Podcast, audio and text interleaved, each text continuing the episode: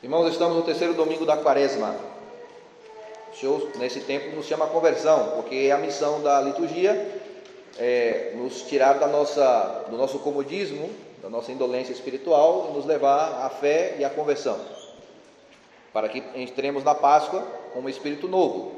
Não quer dizer que esse tempo eh, de conversão se resume a, a 40 dias, porque depois a conversão continua. Hein? Nós às vezes temos essa mentalidade um pouco burlesca até, sei lá, não sei se é isso, de achar que 40 dias fazemos muita penitência e depois da Páscoa, ah, pronto, voltamos ao que éramos. Não, não. Ah, é uma contínua luta, um combate que temos que travar sempre, até a nossa morte. Hoje eu começo falando sobre este trecho em que Moisés está em Madian e recebe esta visita de Deus através da sarça em chamas. Moisés está numa vida bem tranquila aqui, hein? Está com o seu sogro e também, claro, evidentemente, com a sua mulher. Não tinha tantos problemas, tinha um rebanho aí para cuidar, tinha uma posse. Ou seja, era um homem que estava tranquilo na sua vida, como nós muitas vezes queremos estar, tranquilos. Talvez tinha problema com essa mulher aí, que devia encher um pouco o saco dele, mas tá bom, não era tão complicado assim. E este homem está sossegado, é o que nós buscamos: sossego, tranquilidade, não complicar a vida. E Deus lhe aparece e diz: Moisés, sai daí. Tu está fazendo aí? Tu tens que ir ao Egito, tu tens que libertar o teu o povo, o povo de Israel, o meu povo, na verdade. Então ele volta para, para o Egito, porque esteve lá no Egito. Esteve lá, viveu as benesses dos egípcios, porque foi resgatado, vocês sabem da história, pela filha do faraó, e ele ainda sendo ele não participou da escravidão, não foi escravo. Ele viu o seu povo escravo, mas ele fica, ficou do lado dos egípcios, porque foi acolhida, foi acolhido pela filha do faraó. E este homem mata um cara aí por uma briga que tem, e ele foge. E vai para Madian e fica aí tranquilo. Ele abafa a consciência, fica sossegado e pronto, vou ver minha vidinha aqui tranquila e pronto. E Deus fala: "Não, tu tens que resolver um problema lá atrás. Não só libertar o povo, mas tu tens que reconciliar-te com o teu passado, com a tua história. Porque tu abandonou o teu povo lá e vem aqui agora ficar na vida boa? Não. Volta, Moisés. Volta porque tu tens uma missão.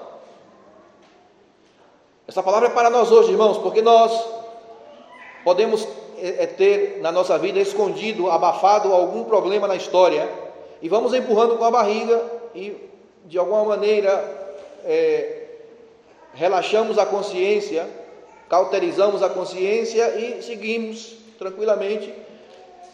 Só que o problema é que aquele passado teu te condiciona hoje. A tua história de hoje é condicionada por um passado que te atormenta e que você constantemente quer colocar panos quentes.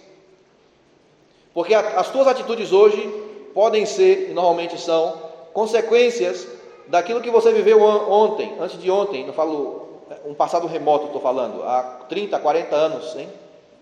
Uma violência que você sofreu quando era criança, ou teu pai que te batia muito, a tua mãe que te explorava, ou você foi violentada quando tinha sete anos, as moças aqui, as mulheres. Lembra disso? Tu não te esqueces, né? Mas você quer passar é, como se nada. Só que essa história ainda te atormenta. Aquele aborto que você cometeu quando tinha 15 anos, 17, 18, 20, isso te atormenta ainda hoje. E você o que faz? Como Moisés, vamos colocar uns panos quentes aqui e vamos seguir a vida. E Deus te diz hoje: tu tens que voltar ao passado. Voltar ao passado significa reconciliar-te com Ele, porque senão não adianta, irmãos. Estamos batendo cabeça aqui e a nossa vida não anda. Por quê? Porque todos os teus atos e as tuas atitudes têm, têm, têm a sua consequência lá atrás. Tu és um violento hoje, por que será que tu és um violento? Tu sabes, tu tens o discernimento para entender a tua violência hoje a tua forma de tratar os outros, a tua estupidez. Tu sabes por que é assim? Está lá atrás. Tens que buscar na história. O que te aconteceu? Te bateram muito? Te trataram com desprezo? O teu orgulho hoje, tu sabes o motivo de ser tão orgulhoso? De não aceitar que ninguém te diga nada? De sempre bater o pé? Será que tu não foste muito humilhado antes? E agora está como, como adulto, agora tu podes defender-te e lutar e falar assim: aqui agora ninguém me pisa, porque já fui muito pisado, os teus problemas sexuais aí, as tuas taras Será que não estão lá atrás? Talvez da violência que você sofreu, talvez porque teu pai fez não sei o que contigo, a tua mãe, o teu vizinho, não sei. Então o que fazemos? É muito difícil mexer no passado. Então é mais cômodo deixar quieto. Só que tu não resolves o teu problema.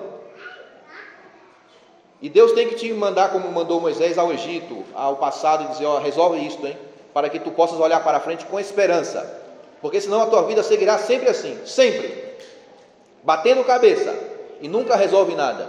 E vai ser sempre um orgulhoso, sempre um indiferente, sempre um violento e não vai se converter. Por quê? Porque tu estás mexendo nas folhas. Aqui a palavra nos diz sobre uma figueira no Evangelho. E Cristo diz que a, que, que a figueira se cura na raiz. E por isso se coloca adubo. Mas o que você faz? Você pega a figueira, que é você mesmo, e começa a mexer nas folhas. Corta um galho aqui, tira uma folha aqui, as folhas secas aqui, tal, tal, tal. E, e continua o problema. O problema está embaixo, está aí na raiz. E Cristo está te adubando, te falando. Aqui hoje eu estou tocando na tua raiz. Eu estou tocando na, no teu passado aqui, para que tu despertes, para que não fiques aí acomodado, achando que está tudo bem. Não, não, não. Tu precisas é, tirar fora o defunto que ficou lá atrás. Tem que pedir perdão a alguém aqui, você? Tu tens que ir no, no, Nordeste, talvez, pedir perdão ao teu pai ainda? Que há 30 anos tu não falas direito com ele, porque ele te fez um mal e te causou um dano que tu ainda não perdoaste. Será que tem alguém aqui assim? Pois a tua vida não vai seguir adiante. Se tu tens defuntos que ainda estão fora do teu passado, que tu não enterraste, tu sempre colocarás os defuntos à frente. Sempre. Estará sempre fedendo. Entendem? Entendem? Você sabe do que eu estou falando. Portanto, resolve o teu passado para que tu possas compreender o teu presente e possas ter esperança para o futuro. Porque o problema é que nós projetamos o passado no futuro. Tu vês o passado como ruim, pegas o passado e jogas na frente. E tu achas que teu futuro será como o passado. Então a tua vida é uma miséria, é uma tristeza, porque está sempre projetando: o meu, o meu futuro será assim, o meu futuro será assim, porque sempre foi tudo assim, porque o meu passado foi assim. Que coitado você é! Você é digno de misericórdia e de pena, no sentido pior da palavra. E por isso Cristo diz: ó, temos que cuidar da figueira, mas adubá-la, para que dê fruto. Temos que curar a raiz, não sair, não ficar na, na artificialidade, na superficialidade. Temos que nos aprofundar para que sejamos adultos na fé. Mas o problema, já falei, é que nós nos acomodamos e não queremos mexer naquilo que já está aparentemente encoberto, esquecido. Pois mexe na tua história, naquilo que precisa ser mexido, para que Deus possa te ajudar. É preciso que tu saias do sepulcro que você criaste aí na tua história e, e como Lázaro tu saias para fora e encontres-se com Cristo. É interessante, irmãos, o que diz aqui também no Evangelho sobre esses galileus que morreram, sobre Pilatos, e também sobre esses que morreram sobre, é, com a queda da torre de Siloé. Porque aqui há um problema. As pessoas pensam que essas tragédias, é, as pessoas que são é, tocadas por tragédias, no caso dessas pessoas aqui, é porque estão mais pecadoras, ou mais pobres, ou mais desgraçadas, não sei o quê. Então eu, é uma mentalidade é, religiosa natural, hein? que aconteceu algo com a pessoa porque ela fez algo de errado. Por exemplo, que fulano, aconteceu isso com fulano porque ele pecou. É a mentalidade do Antigo Testamento. Então, Cristo diz, olha, cuidado, hein? não é bem assim não. Vocês pensam que essas pessoas que morreram os, sobre Pilatos ou com a queda da torre são mais pecadoras do que vocês? Não. Cuidado porque pode acontecer contigo também.